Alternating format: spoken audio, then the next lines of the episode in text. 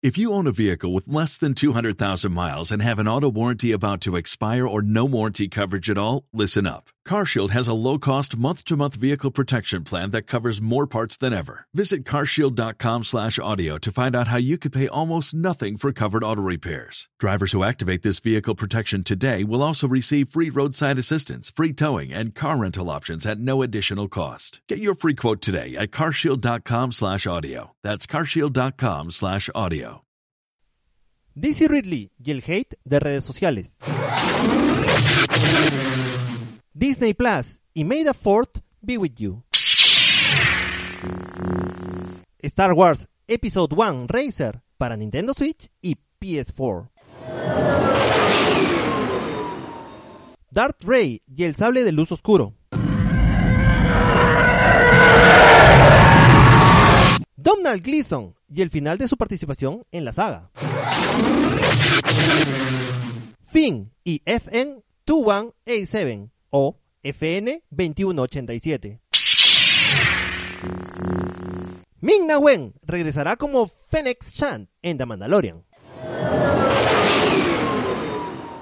Rosario Dawson y su expectativa como Ahsoka Tano. Nuevos miembros se unen a la serie de Cassian Andor. Un nuevo libro de The Clone Wars se asoma. Star Wars Adventures The Clone Wars regresa. Estas novedades para el programa de hoy. Detalles y más en este nuevo episodio de tu programa Discípulos de los Wills.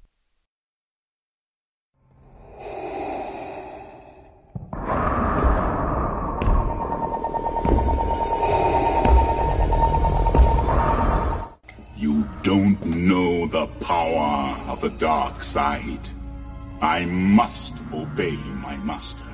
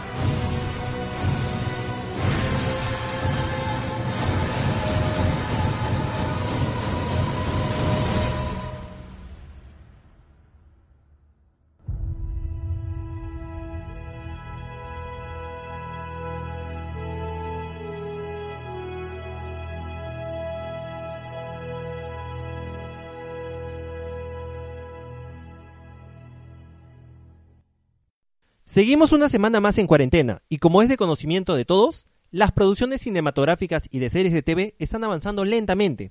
Por lo pronto, hacemos lo posible por entregarles este programa con un poco de dificultades y problemas técnicos. Seguimos aquí para ustedes. Soy Sultian y nuevamente estoy con ustedes en este su programa de Discípulos de los Wills. Una semana más y un universo que se nos viene con todo. Acompáñenme en este viaje que promete ser de su agrado. Para empezar, demos un salto al hiperespacio. Bienvenidos.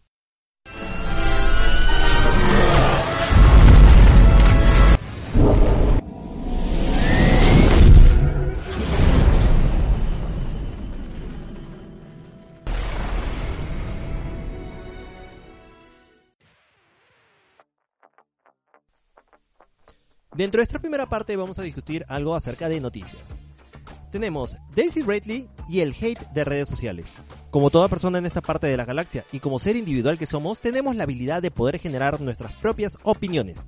Y según criterio de la moral que nos ha inculcado desde pequeños para poder convivir en este mundo y ser interactivos en la sociedad, podemos tomar la decisión de exteriorizar nuestras opiniones hacia el resto del mundo. Daisy Ridley, como persona, tiene todo el derecho de hacerlo. Tiene también el amparo del gobierno para poderse expresar libremente y también el apoyo de los fans. Sin embargo, en este mundo existe gente que utiliza el mismo derecho que ella, pero de manera negativa. Pues existen personas que en sus gustos no opinan bien de algo o alguien porque sabe y puede hacerlo, de manera muy agresiva. Es por ello que Daisy no posee redes sociales, no por un tema de agresión, sino porque ella misma no se siente cómoda en compartir su vida privada. Para todo ello, supongo, están los diferentes medios periodísticos. A ella simplemente no le agrada. Daisy brindó una entrevista para el podcast Dragcast, para el cual pudo expresar su posición frente a las redes sociales y acerca de lo que piensa de algunos fans, a quienes no les ha gustado la nueva trilogía, y de cómo atacan por redes sociales sobre este hecho. La opinión acerca de las redes sociales. Dice ella, me pidieron que lo hiciera y en ese momento pensé, ok. Y luego llegué al punto en que no quería estar en él y estaba en la casa de mi amigo en Los Ángeles y recuerdo haber dicho, oh, no quiero estar en Instagram. Y me dijeron, bueno, ¿por qué no sales? Y yo dije, oh, y fue realmente una buena decisión autónoma, porque pensé, "Mm, en realidad no tengo que estar en eso. Esto es bueno, y siempre tuve un límite a lo que compartía de todos modos, y sinceramente mi vida no es tan emocionante. Así que había muchas cosas separadas. Desde The Force Awakens hasta Rise of Skywalker ha venido cambiando la expectativa de los fans y ha creado que también aparezcan varias opiniones negativas. Sobre ello ella opina. Honestamente, ha cambiado película por película. Como el 98% es tan increíble, la última película fue realmente complicada. Enero no fue tan lindo, fue extraño. Sentí que todo ese amor que nos habían mostrado la primera vez era como, ¿dónde fue ese amor? Vi el documental, la realización de esta semana, y está tan lleno de amor. Y creo que esa es la cosa difícil de cuando eres parte de algo que está tan lleno de amor y luego también de personas. ¿Sabes? Todos tienen derecho a que no les guste algo, pero es solo que parece que ha cambiado ligeramente. Pero creo que en general esto se debe a las redes sociales y a ti. Creo que en general la gente comparte tanto en las redes sociales que si fuera no tengo redes sociales, de todos modos, pero si fuera una película y no me gustara, simplemente no tuitearía sobre eso. También aclara, pero es una conversación, así siempre lo ha sido. Supongo que ahora las conversaciones son más públicas, por lo que hay cosas que no habría visto. Pero honestamente, tratando de desplazarme por mi suministro de noticias de enero y tratando de no ver las cosas de Star Wars, vería titulares y diría, oh, Dios mío, esto es muy perturbador. Así que ha sido complicado. Pero después de tener esto, me siento realmente orgulloso de eso y estoy muy emocionado de ser parte de esto. Pero es algo gracioso. Esas fueron las declaraciones de Daisy. Por otro lado, recordemos el peso que tuvieron las opiniones acerca de la actriz Kelly Mary Tran, quien encarna a Rose Tico en esta nueva trilogía, y quien fuera mal criticada por redes sociales. Quizá uno de los mitos más grandes del porqué de su poca intervención en The Rise of Skywalker. Se cree que fue por la bulla fandom del momento. Tom Heller, el editor de Libros del Rey, admitió de manera pública lo difícil que es encontrar autores para libros de Star Wars, que quizás como un caso para un abogado puede ser perjudicial por los desenlaces, igual podría ser la recepción del público hacia la novela escrita. Por lo tanto, muy pocos escritores dan la idea de poder escribir para esta saga.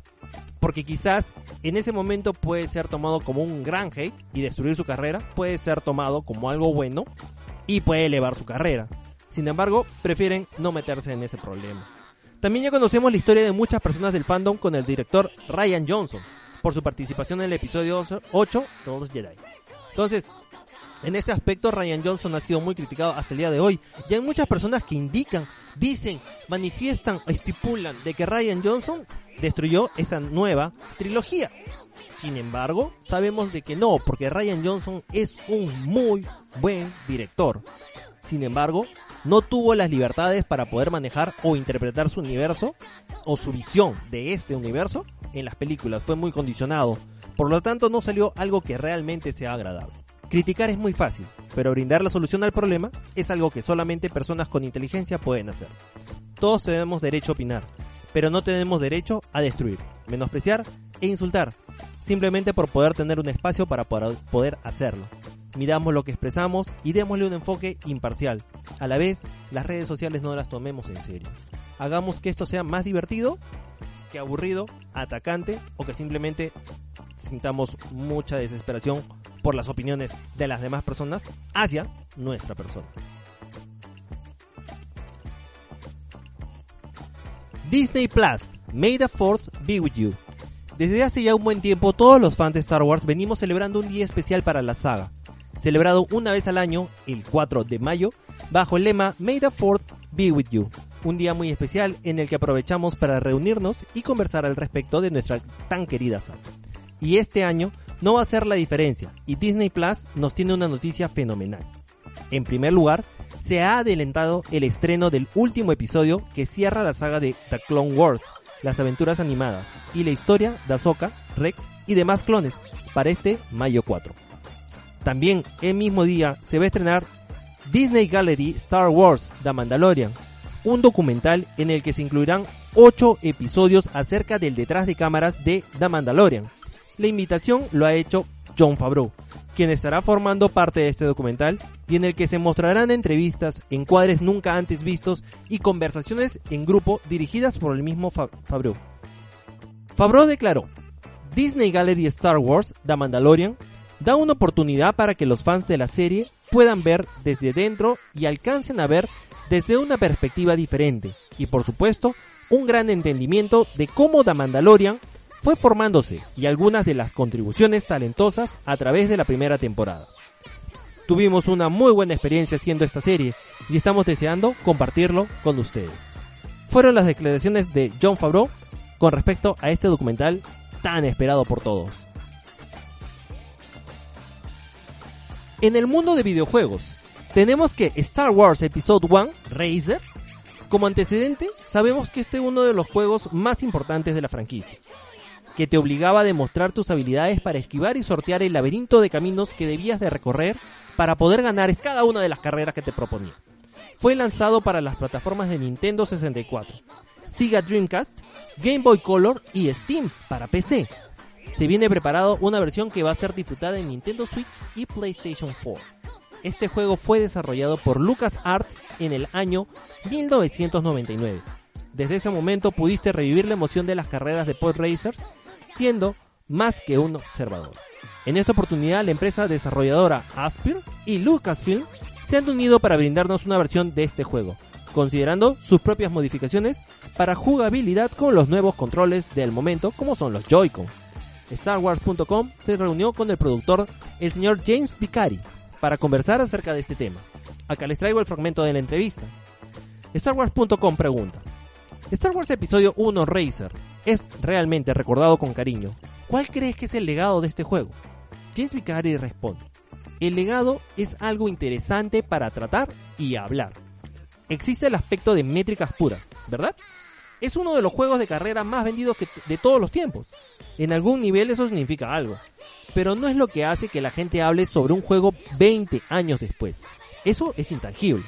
Y con Razer, creo que su legado es un sentimiento de alegría muy específico. Cuando lo anunciamos dentro de la compañía, era una locura cuántas caras se iluminaron. Dirigiéndote, la gente de todos los departamentos seguía visitando para verlo. Si lo has jugado, ya sabes, hay algo sobre estar en una de las escenas más geniales de una película de Star Wars. ¿Por qué es importante reintroducir Razer para Aspir? Jeffrey Cary dice, honestamente, porque los buenos juegos nunca deben olvidarse. Y los grandes juegos merecen ser revisados lo más posible.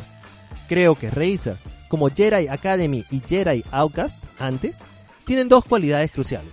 Es un gran juego y tiene muchas emociones resonancia. Esos son muy importantes para nosotros. Realmente creemos en reunir a los fanáticos con algo que aprecian o conectar a una nueva audiencia con algo que pueden haberse perdido. ¿Qué es lo que pasa? Nosotros conocemos por legado y por edad, porque ya somos mayorcitos, de que existen ah, o han existido varios juegos para la franquicia, así como películas o series de televisión. Sin embargo, hay muchas personas jóvenes que quizás no hayan podido tener el alcance de ello.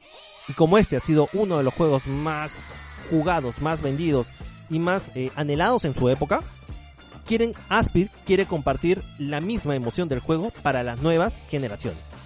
También se le pregunta, ¿qué nos puede decir sobre los controles modernizados que ha desarrollado?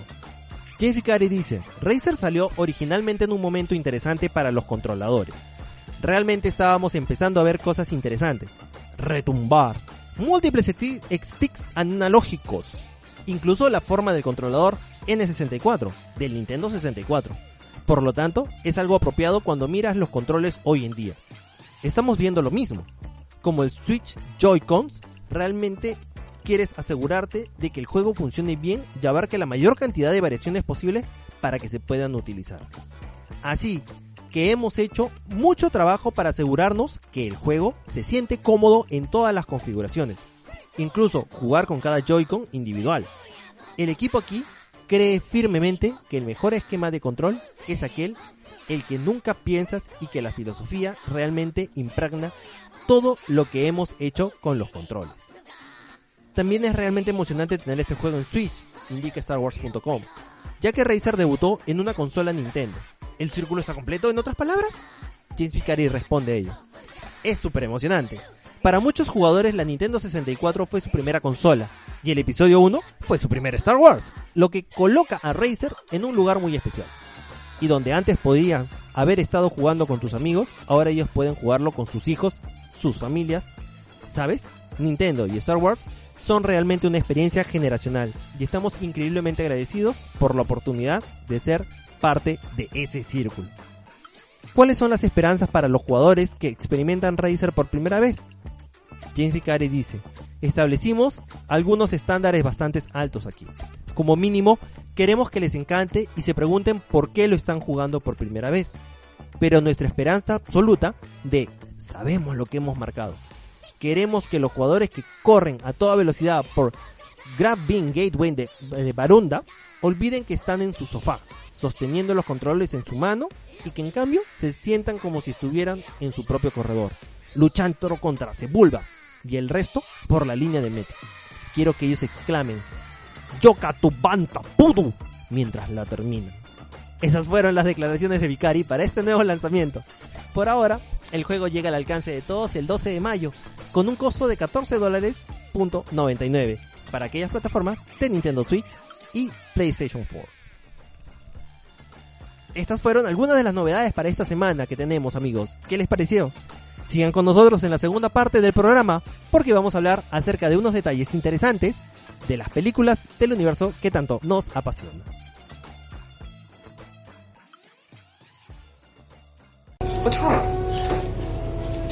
felt a great disturbance in the force, as if millions of voices suddenly cried out in terror and were suddenly silenced.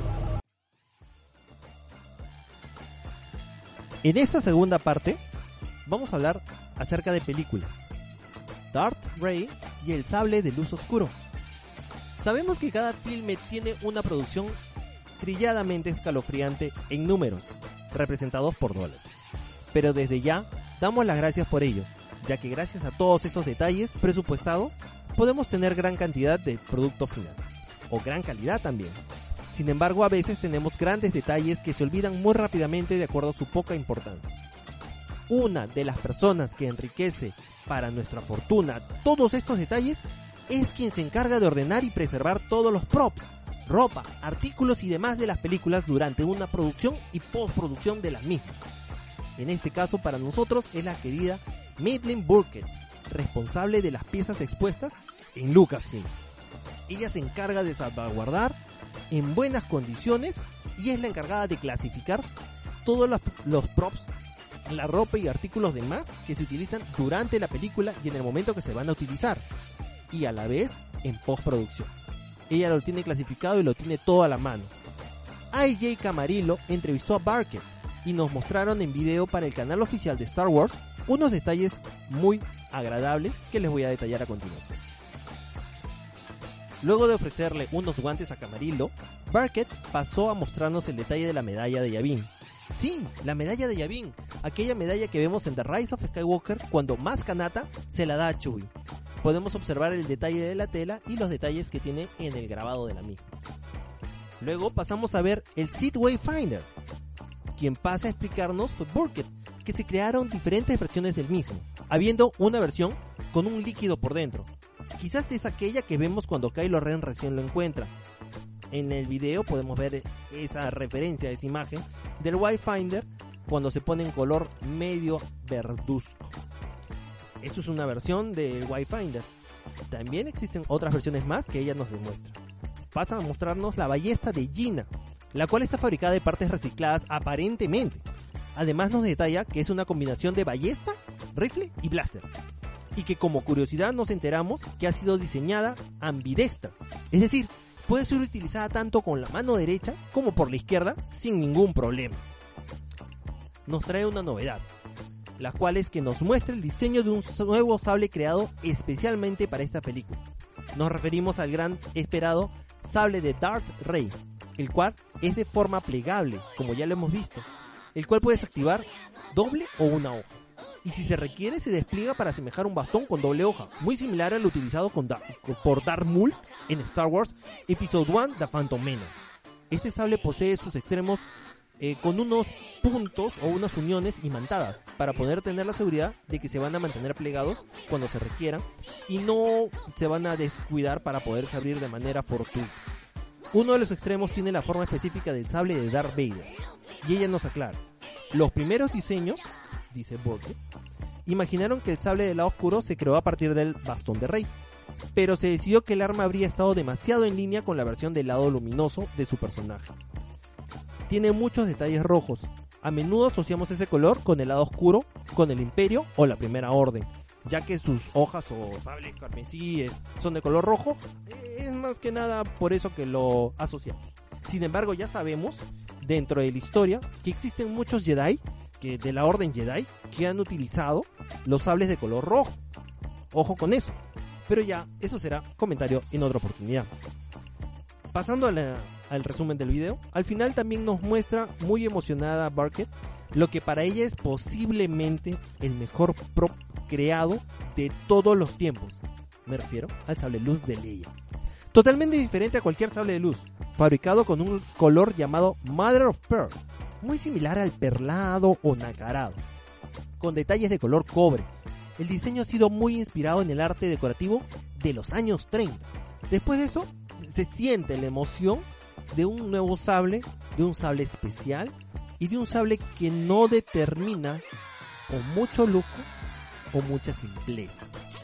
Por ello es emblemáticamente uno de los sables más hermosos, a mi parecer, y como le dice Burkett, es para ella el mejor prop creado en todos los tiempos.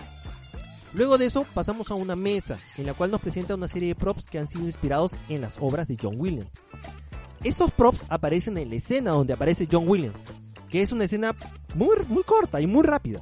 Fueron utilizados en la escena donde el mismo William aparece, como son un reloj de arena inspirado de Harry Potter. O sea, es un reloj de arena que aparece en Harry Potter. Unos pequeños barriles a escala, pequeños, amarillentos, que son los mismos a escala utilizados en la película Jaws o, o conocida también como Tiburón. Un diseño de Home Alone, mi pobre angelito, también un reproductor de audio con unos reels grandes, antiguos, de audios originales que se utilizaron para esto. Y esto también representa al film Nixon, un film al cual también el señor Williams le puso una banda sonora. Un pin en forma de alas que representa el film Catch Me If You Can o Atrápame si puedes, aquel film en el cual aparecía Leonardo DiCaprio, eh, se hizo pasar por un piloto de avión y falsificaba cheques para poder tener dinero y, había un inspector de policía que era interpretado por el actor Tom Hanks que lo correteaba o lo seguía, por eso se llamaba Catch Me If You Can. Bueno, pues les comento que este pin grande tiene la representación de las alas, es más, y tiene las iniciales de, la aerolínea. Pero bueno, también veremos un látigo como el utilizado en Indiana Jones, pero modificado de partes metálicas. Y termina también la parte contándonos de que se hicieron 40 props más. Imaginen, 40 diferentes props que cada uno atribuye a un film de John Williams. El video es muy interesante y desde luego nos demuestra la dedicación y el despliegue de detalles para esta película. No olvidemos que todas las películas tienen la misma cantidad de cariño y amor para poder hacer los props. Es más, cuando tú te das cuenta realmente de quiénes son los fabricantes de props, qué tan importantes son, porque detallan para más adelante sables, espadas, pistolas, o incluso aquellas personas que construyeron en la saga de Star Trek los Phasers. Cada uno es de una manera diferente. Pero no lo hace una sola persona, lo hace un estudio. O se lo derivan a diferentes personas para que cada uno le ponga un toque especial. Luego de tener varios en, en- en la mesa, utilizan el más adecuado o el que piensan que va a tener la mayor constancia y referencia para su película. Y hay muchas cosas que quedan guardadas en el camino o se pierden. ¿Qué piensan amigos? ¿Ustedes también buscarían cosas? Recuerdo haber conocido a un gran señor gracias a nuestros amigos de The Force Perú que, vino acá al Perú. Se llama Steve Sansweet. Es un coleccionista de productos de Star Wars. Resulta que Steve Sansweet colecciona productos de Star Wars originales en el mundo. Él no compra, si bien es cierto puede tener, pero él no colecciona realmente o no le tiene tan aprecio aquellos productos que son producidos en masa. Es decir, aquellas figuras que tú encuentras o compras o coleccionas de Hasbro quizás, algunas otras más, él no las colecciona. No, no, no, señores. Él colecciona cosas originales. Recuerdo que hubo una persona de acá de Perú que le envió un retablo, un retablo peruano con inspiración y personajes de la saga Star Wars.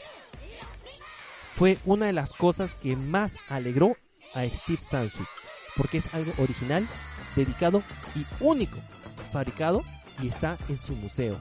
Son cosas que para él le llaman mucho la atención y le queda mucho en su corazón.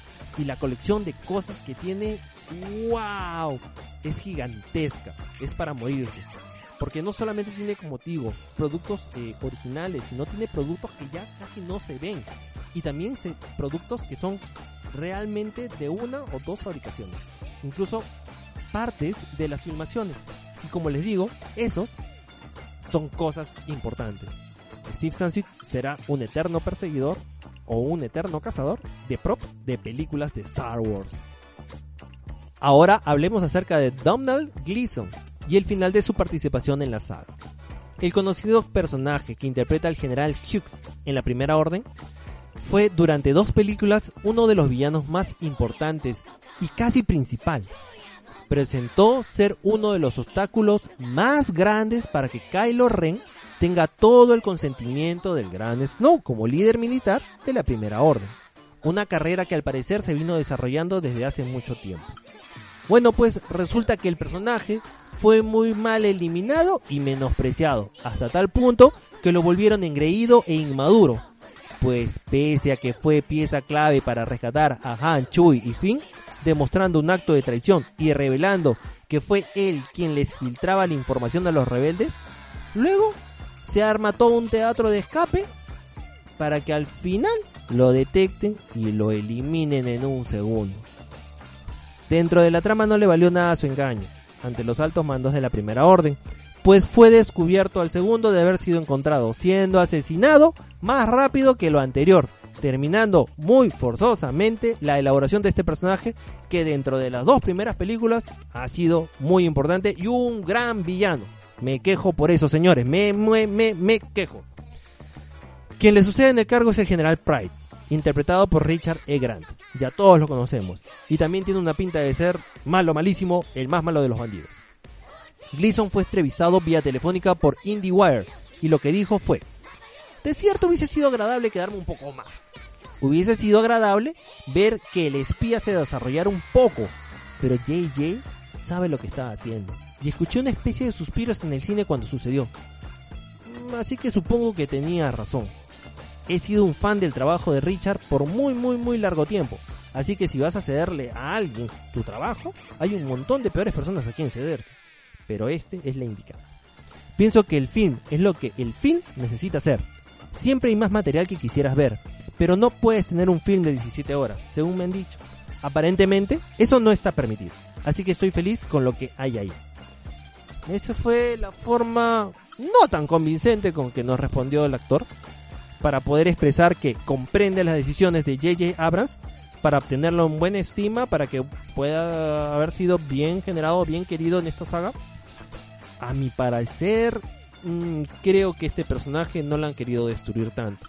Simplemente lo bajonearon ahí para que la gente, como a JJ de repente ni, le interesaba el personaje, o no, no, no lo consideraba como un primordial para la saga, o no quería que se centre, que sea el villano central o principal de esta saga, que aparentemente era, por lo menos para los rebeldes hubiese sido pues una contraparte muy fuerte. Sin embargo, no fue por ese lado J.J. Abrams. Y bueno, pues a veces los fans no nos sentimos tan a gusto con la desaparición de ciertos personajes que han sido muy bien trabajados y muy bien elaborados de acuerdo al tiempo. Ustedes señores, ¿qué opinan? Espero que se sientan también con una idea media vaga de lo que ha pasado acá. Fin y FN 2187 o FN 2187. Bueno, pues ya todos sabemos de que el nombre FN2187 fue designado para Finn originalmente. Es un código por el cual era reconocido como nombre de pila para él como producto de formar parte de las fuerzas militares de la Primera Orden. Ahora viene la cosa. Pues resulta de que este código es, agárrense, este código es una referencia directa al episodio 4, A New Hope. Así, sin más ni más. Star Wars en un tweet reveló esto, indicando de que el nombre primario de Finn es el mismo número de Zelda en el que aprisionaron a la princesa Leia en A New Hope. Chupateza. A ver, imagínate, ¿qué, te ibas a imaginar que, que tiene el mismo código del- de, de la celda de le- la princesa Leia? Pero bueno, ahora manteniendo las referencias, menciones honrosas y homenajes ocultos dentro de las películas de Star Wars, tenemos que esta va a quedar para la historia.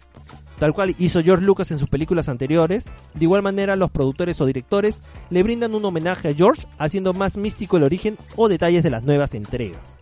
Qué bonito, ¿no? Expandir la idea de algo oculto y la satisfacción de poderlo entender y descifrar es algo que llama la atención y llena de espíritu de todo fan. Uno de los ejemplos fue lo que ha ocurrido la semana pasada con Marvel al momento de que liberó la imagen. ¿Se acuerdan esta película de Avengers Endgame? Cuando van a viajar con la máquina del tiempo eh, aquellos vengadores que han, que han subsistido al chasquido de Thanos, ellos utilizan un traje blanco, el traje para viajar en el tiempo, con unos puños eh, medios colores rojo carmesí. Pues resulta de que al momento de que todos juntan los puños y hacen un círculo como diciendo vamos, sí podemos muchachos, este es ¡wuhu! un grito de batalla, una cosa así, ¿no? Un, un Warcry, ¿no? Bueno, pues resulta de que esa imagen, exactamente como la vemos, es un homenaje a Iron Man, asemeja al rector que tenía eh, Tony Stark en el pecho. Imagínense, pues, o sea, son pequeños detalles que los directores o los productores hacen alusión para que se vea reflejado como homenaje de otros directores u otras películas. El primer, la primera película que hizo George Lucas se llamó THX 1138. Pues resulta de que este, este, este código que utilizó fue utilizado en el código de un soldado, de, un soldado robot de el- del ejército separatista. Y que en la película aparece, y aparece bien grande. Entonces, esos pequeños detalles, cuando los descubrimos, nos sentimos muy satisfechos. Es lo que llena a la audiencia y al misticismo, en este caso, de nuestro querido Star Wars. ¿A ustedes les llama la atención saber más de las cosas? Simplemente dicen, bueno, será pues, ¿no?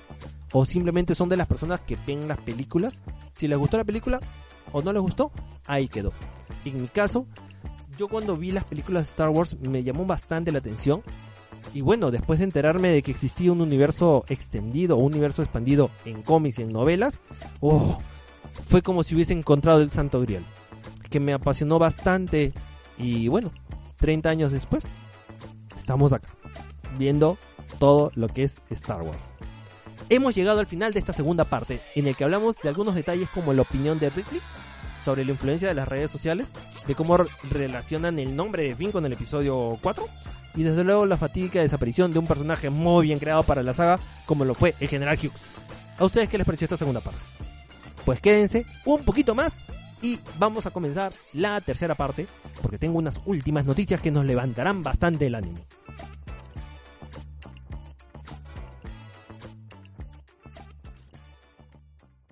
At last we will reveal ourselves to the Jedi. At last we will have revenge.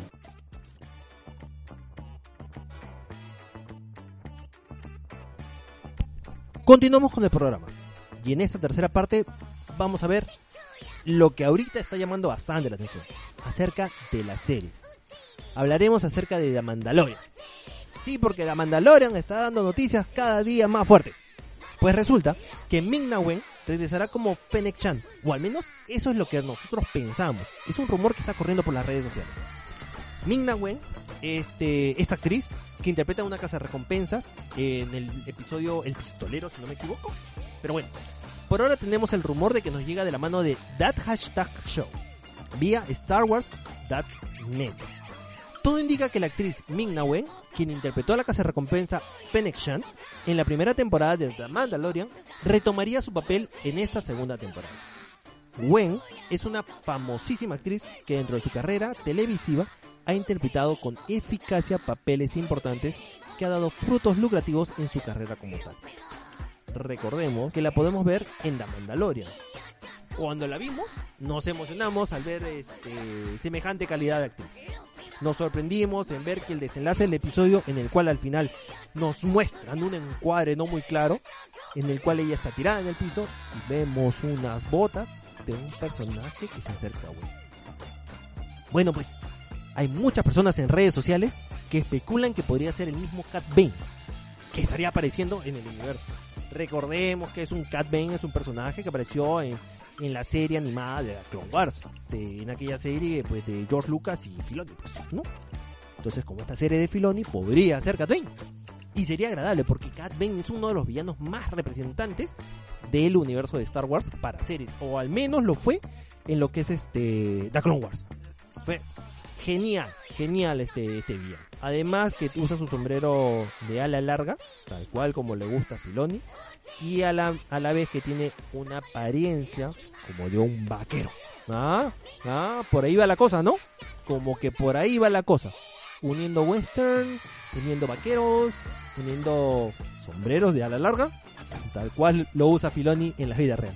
Bueno, pues también hay otras personas que dicen que quizás es Boba Fett. E incluso he leído comentarios que comparan el sonido de los pasos con el sonido de Boba Fett en sus participaciones anteriores. O sea, se han dado el lujo de poder escuchar, no, no, no, no, no, no, no. Esos pasos o esas botas son el sonido de, de los pasos de Boba Fett. Pero por ahora solo nos queda especular, señor. Concatenar la participación de los nuevos miembros del plantel de The Mandalorian y sus posibles personajes dentro de este nuevo universo. No sabemos nada definido. Esto simplemente es un rumor. Veamos tanto a Boba Fett o a Cat Bane. Yo me inclino más porque sea Cat Bane. Pero que también venga acompañada con Ming Na Wen en el personaje de Fennec Chan. Y podemos ver desarrollado de mayor manera esta casa de recompensas. Porque dicho sea de paso, recordemos de que Mando le tiene un cierto respeto. Porque es una gran casa de recompensas. Prosiguiendo. También con The Mandalorian. Rosario Dawson y su papel como Ahsoka Tano. Recordemos que Rosario Dawson es esta actriz que se le ha rumoreado y se le ha voceado que podría interpretar a Ahsoka Tano. Pues cada vez los rumores son más fuertes y más fuertes y más fuertes. Y es muy probable que, si el río suena, piedras traiga. Recientemente se le preguntó a la actriz Rosario Dawson acerca del rumor de su interpretación como Ahsoka Tano en la historia de The Mandalorian. Referencias que vienen circulando por internet. La actriz lo tomó muy graciosamente y en son de broma afirmó, o burlescamente dijo, que ella misma se jubilaría y se dedicaría a la política una vez que alcance su sueño esperado, ser parte de la saga de Star Trek y Star Wars. Y dijo así, eso aún no está confirmado, pero cuando eso suceda estaré muy feliz. Estoy muy emocionada de que esto se confirme en algún momento. En cuanto a Star Trek comentó, estaría feliz de ser Lomu- Romulana o Vulcana de fondo. O sea, quisiera tener sus orejitas largas. La señorita para el universo de Star Trek. Dice, aunque, aunque parece que ella realmente quiere interpretar a una versión femenina de Q, un ser todopoderoso que forma parte de Continuum Q, una comunidad cuyos miembros son inmortales, omniscientes y omnipotentes, además están muy lejos de la comprensión humana. Dice, quiero decir que sería genial porque entonces podría saltar a la serie Discovery. Podría estar en Picard. Solo quiero estar con Jean-Luc Picard, acotó la actriz. The Next Generation y bueno, las películas que continúan y unen el universo, como también la última serie de Picard, pues nos damos cuenta de que este personaje muy elaborado llamado Jean-Luc Picard y que a la vez fue generador de uno de los memes más importantes, en los cuales él se encuentra con, con la manito en la frente como indicando de que has hecho una soncera. Bueno, pues este, sí es un personaje muy icónico, Jean-Luc Picard, muy respetado y estaría muy contento de estar a su lado. Pero bueno, eso fue, eso fueron las opiniones de Rosario Doso. Desde ya estamos muy emocionados por, porque cada vez más se acerca y que se confirman los rumores de la aparición de Ahsoka Tano en la segunda temporada. Todo punto, todo apunta de que de que Doso la va a interpretar. O sea, no creo que haya duda al respecto. Pero definitivamente no podemos poner el punto a la I hasta que Lucasfilm lo confirme oficialmente. O Disney, ¿por qué no? También lo confirme. Y ahora pasemos a Cassian Andor. Sí, señores, Cassian Andor, la serie que está siendo producida o preproducida, Cassian Andor parece o al parecer tiene nuevos miembros que se le van a unir. Ah, gracias a Variety nos llega una nueva y agradable noticia. Resulta que los actores Stellan Skarsgård y Kyle Soller se encuentran en negociaciones para unirse al reparto de esta ansiada serie. Stellan es ganador del Globo de Oro. Es ganador del Globo de Oro a Mejor Actor, que es lo mejor. Y que lo hizo por su interpretación de Boris Shervin en la miniserie Chernobyl. Y no solamente ha participado en la pantalla chica, sino también en cine, formando parte de películas como El Indomable Will Hunting, en Thor, en Avengers, Beowulf, Piratas del Caribe, Mamma Mía, Ángeles y Demonios. Muy pronto también lo veremos en Dune, como el conde Vladimir Harkonnen. Imagínense qué temejante carreraza que tiene mi compadre Estel. Vamos a ver. Ah, ojalá se concrete. Ojalá, ojalá que se concrete. Bueno, a, la empresa del ratón que, bueno, sí, pues, le sobra bastante el dinero para poder hacer lo que quiere con los actores. Por otro lado tenemos a Kyle Soler. Él ha participado en The Hollow Crown, 101 Dalmatian Street, Brexit y la película Tyrant para la cadena Netflix siendo partícipe también de diversas interpretaciones teatrales, sobre todo tiene una gran carrera teatral. ¿ah? Me siento muy alegre por tener buenas noticias y aunque quizás eh, no se haya concretado nada, no se ha oficializado, desde ya está levantando mucho hype. Y bueno, ¿ustedes qué piensan? ¿Están ansiosos como yo por, por esperar lo que se viene? ¿Quién no? ¿Quién no quiere saber más noticias de unas nuevas series? Sobre todo de Star Wars. Con la culminación de la séptima temporada de The Clone Wars, hecho por Filoni, ya todos estamos saliendo de nuestras casillas. No podemos comprender la calidad y la historia o la trama que nos trae porque realmente es increíble. Si no la, ve, la han visto, todavía tienen tiempo, por favor véanla. Y este va a terminar pronto. Sé que apúrense en verla. Si no han visto ningún episodio, porque he estado en un en un grupal en el cual eh, hay muchos fans de Star Wars y hay muchos que no han visto la serie y que están comenzando a verla ya que han ingresado al grupal y hemos estado conversando acerca de la serie. Si no la has visto, mírala. Y si ya la has visto, mírala de nuevo y mira estos nuevos episodios que vienen con una calidad y una trama increíble. A la vez, The Mandalorian no es nada del otro mundo. The Mandalorian es una serie que pues nos ha llevado bastante a dilucidar, a pensar de que podemos tener un universo de Star Wars sin cosas de Star Wars. Ahora, si eso viene cargado por una buena historia, como en este caso, historia como de western, y que a la vez por ahí aparecen personajes conocidos, como el caballero de Mr. Pollos Hermanos, y si a él le pones un sable místico, un sable de luz negro, te llama mucho la atención. Que a la vez sepas que aparece un personaje joven, muy joven, que es de la misma raza de Yoda, ahí como que se aclara la cosa. Si te comentan que Ahsoka Tano va a aparecer, pues mejora la cosa. Si tienes personajes como Gina Carano en el staff con una interpretación increíble, ahora imagínate que le aumentes a Sasha Bank, a Robert Rodríguez, ¿por qué no? También al señor Bien y bueno, a Rosario Dawson. Imagínate todo lo que va a hacer esa serie. Tienes tiempo para poderla ver, la primera temporada por lo menos, ya está en Disney Plus. Bueno, tenemos algunas cosillas dentro de lo que es el área de literatura. Dentro de literatura vamos a hablar dos temas importantes. Los dos tienen que ver con Clone Wars. Sí, Clone Wars. Aquella historia mencionada en A New Hope muchos años atrás y que después hicieron como película para luego sacar serie y una animación muy increíble. Resulta que este es un nuevo libro de Clone Wars. Star Wars, The Clone Wars, llamado Stories of Light and Dark, es un nuevo libro que llegará pronto a nosotros. La noticia llega de la mano de la página oficial de Star Wars. La antología nos presentará 11 historias producidas por 11 autores, los cuales son Lou Anders, Pretty Chiver, Zoraida Córdoba, Jason Fry, Rebecca Ronhorst, Greenback Ickhout, Tom Angberg, Ian Covery, Sarah Beth Durst, Jung Halley, Anne Ursu, y también esta incluirá 10 historias únicas basadas en las Night Sisters, las brujas de Datomir. Si todavía no has visto The Clone Wars, la serie animada, mírala. Ahí está la historia de las brujas de Datomir y bueno, pues el origen de Darth Maul y de Asajj Ventress. Ojo. La edición contará con nuevas ilustraciones en acuarela hechas por Xenia Selensova y contará con un total de 284 páginas de full entretenimiento que estarán disponibles para agosto 25 del presente año. Su lanzamiento iba a ser para abril, pero se ha pospuesto para agosto 25 de este año. Pero desde luego las preórdenes ya están abiertas. Si gustan, pueden entrar a starwars.com para poder registrarse y pedir.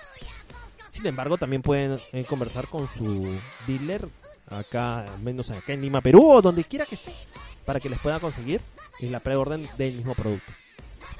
Otro de los temas importantes es que tenemos Star Wars Adventures. La Clone Wars regresa, exactamente, regresa una vez más y con fuerza. Este ha sido eh, Star Wars Adventures. fueron unos tomitos que conseguías para poder continuar o complementar las historias que nos que veíamos en televisión. A ver, les cuento. Esta conocida serie de cómics nos atrapó y nos trajo más y más en el universo de Gendy Tartakovsky. Star Wars nos trajo esta serie llamada Clone Wars. Tiene un nuevo sucesor, esta saga, que es producida por IDW Publishing. Nos trae una nueva miniserie, esperado para su lanzamiento este mes y postergado para junio del presente año, con un costo de 3 dólares con 99. Michael Moresi y Derek Channel nos brindarán semanalmente un nuevo tomo. Son cinco tomos. Cada tomo tendrá ilustraciones de diferentes artistas. Por ejemplo, el tomo 1 estará a, cargo de Ariana Florian. El tomo 2 de Megan Leven. El tomo 3, Valentina Pinto. El tomo 4, David Tinto. El tomo 5, Philip Moore. Morsetti comentó, The Clone Wars es probablemente mi favorito en todo Star Wars. Tiene de todo grandes aventuras, romance arrollador, mitología de la fuerza y poderes Jedi. Desde luego, a los sorprendentes clones también. Esta serie de eventos brindará en su conjunto todo lo mejor, las partes cruciales de Star Wars y tejerá una historia que los fans de antaño, como él mismo dice, como yo, y los nuevos fans que son los lectores jóvenes, como sus propios hijos, definitivamente amarán. En el caso de Charm, Charm comenta, esta era de Star Wars se siente tan expansiva y abre tantas posibilidades de historias, así que estoy muy emocionado de ser capaz de invertir buena parte de tiempo en él. Realmente tengo muchas ganas de trabajar con Michael Morsetti también. Hemos estado dándole vuelta entre nosotros a este libro de edición mensual de Star Wars Adventures por un tiempo, pero esta será la primera vez que trabajemos juntos. Hemos estado conversando acerca de algunas de las cosas que ha planeado para esta serie y va a ser muy genial. El editor llamado Dento J. Tipton dice, desde que fue mencionado a New, en a New Hope, las Clone Wars han encendido la imaginación de los fans de Star Wars. Estamos honrados y emocionados de poder construir a través de los mitos en los hombros de gigantes como Gendy Tartakovsky y Dave Filoni. Recordemos que The Clone Wars, señores, es una serie de cómics compilados en 10 tomos que enriquecieron las historias de la miniserie animada de Gendy Tartakovsky, que nos brindó en el año 2003. Eran pequeños episodios de quizás 1, 2, 3, 4 minutos en los cuales tenían una animación exclusiva y que se pasaban semanalmente en el canal de Cartoon Network. Para aquellos que los vimos, lo esperábamos con muchas ansias. Era increíble ver cada episodio y ver nuevos, sobre todo nuevos personajes y cómo se desenvuelven en esta saga. Inimaginables que ya me olvidé. Eh, tenemos a Gendy Tartakovsky, que él ha sido creador de Samurai Jack, por ejemplo. Tuvo, es, tuvo que hacer eh, esta serie. Lo hizo súper bien. Yo hasta el día de hoy estoy esperando de que aparezca la continuación de esta serie, de estos pequeños episodios que fueron geniales. Con el tiempo se, pudo hacer este, la serie animada en disque 3D, pues, ¿no? The Clone Wars, que lo hizo este, George Lucas con Filoni. Pero este, y que ahora está teniendo su, culminación que también es dicho en paso es muy buena y que la calidad ahora ha mejorado un montón. Pero sin embargo, esta serie en 2D de Gendy Tartakovsky es genial.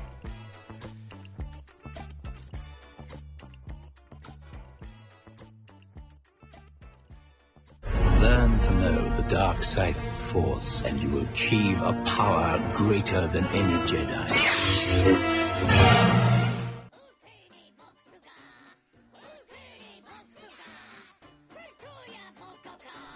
Bueno, señores, como todo lo bueno, ese programa también llegó a su fin. Pero solamente por ahora, porque la próxima semana regresaré con más noticias. Recuerden evitar salir innecesariamente. Planifiquen sus compras, distribuyan su tiempo, su tiempo y organicen su trabajo. No estén exponiéndose ni exponiendo a su familia, pudiendo ser eh, población vulnerable o contagiándose por alguna sociedad. Es el enemigo con el que estamos combatiendo. Es un enemigo que no podemos ver a simple vista. Y alejémonos de aquellas personas que aparentemente irresponsablemente, o quizás por necesidad, no lo sé, están caminando por las calles con síntomas muy similares como la tos, el estornudo y la fiebre. Recordemos que por el cambio de clima, al menos acá en Lima, Perú, el cambio de clima está afectando bastante y la gripe es una de las cosas importantes que está afectando para variar cada año con nosotros. No confundamos ni aislemos a las personas, pero sí tengamos conciencia en ello. Tengamos conciencia en cuidarnos, a lavarnos las manos con agua y con jabón.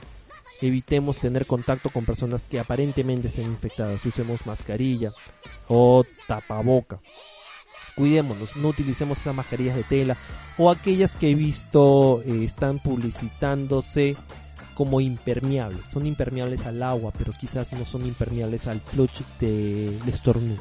Tengan mucho cuidado con eso. Busquen en redes sociales, consulten con médicos, doctores, consulten con gente que sabe, con policías, qué es lo que está permitido por la ley, qué es lo que no está permitido por la ley y planifiquen su vida no se desesperen, pronto se va a levantar esta cuarentena. No quiere decir que estaremos bien, pero poco a poco estaremos mejorando. Cuídense para que puedan cuidar a su familia y cuiden a los demás también. Ahorren este tiempo y distribuyenlo para que estos días los podamos llevar de la mejor manera. Ha sido su amigo Sultian. Y por favor, no se olviden de disfrutar los últimos episodios de The Clone Wars. Que la fuerza los acompañe.